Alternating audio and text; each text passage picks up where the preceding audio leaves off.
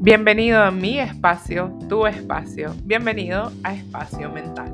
Mi nombre es María Daniela Vivas y soy arroba psico en contacto. Para disfrutar de estos momentos solo vas a necesitar tu taza de café o té y estar en un lugar cómodo. Si ya tienes esto preparado, déjame decirte que estás más que listo para que cuidemos de tu salud mental. Quédate y disfrutemos y construyamos juntos este espacio mental.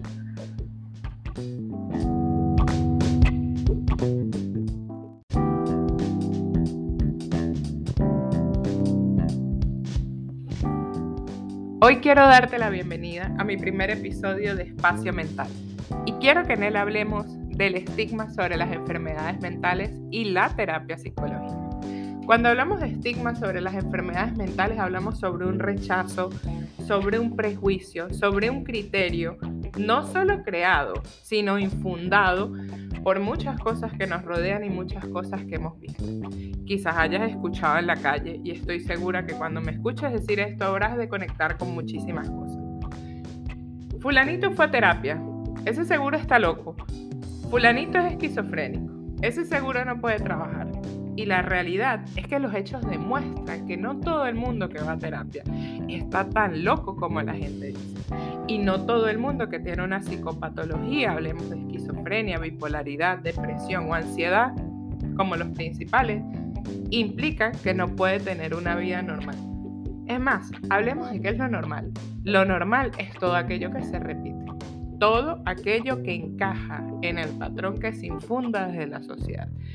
Sin embargo, es sumamente importante que cuando tú tengas un malestar emocional y decidas buscar ayuda psicológica, te permitas cuestionar estos comentarios que infringen supuestamente locura.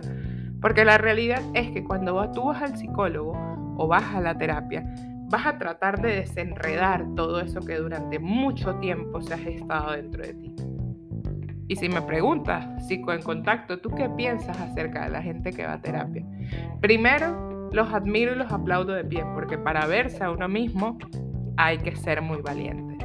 La verdad es que loco no es aquel que va a terapia. Más bien, si hay un grado de locura que podamos descubrir en alguien o trabajar sobre ello, yo lo trabajaría sobre aquellos que tienen malestares emocionales, malestares personales y no se permiten trabajar. Así que si tú estás sintiendo que algo en tu vida está cambiando, permítete buscar ayuda, porque cuando te den el alta mirarás hacia atrás y te darás cuenta que loco hubiese sido si no hubieses buscado la ayuda. Esto fue Espacio Mental. Mi nombre es María Daniela Vivas y soy arroba psico en contacto. Nos vemos en la próxima.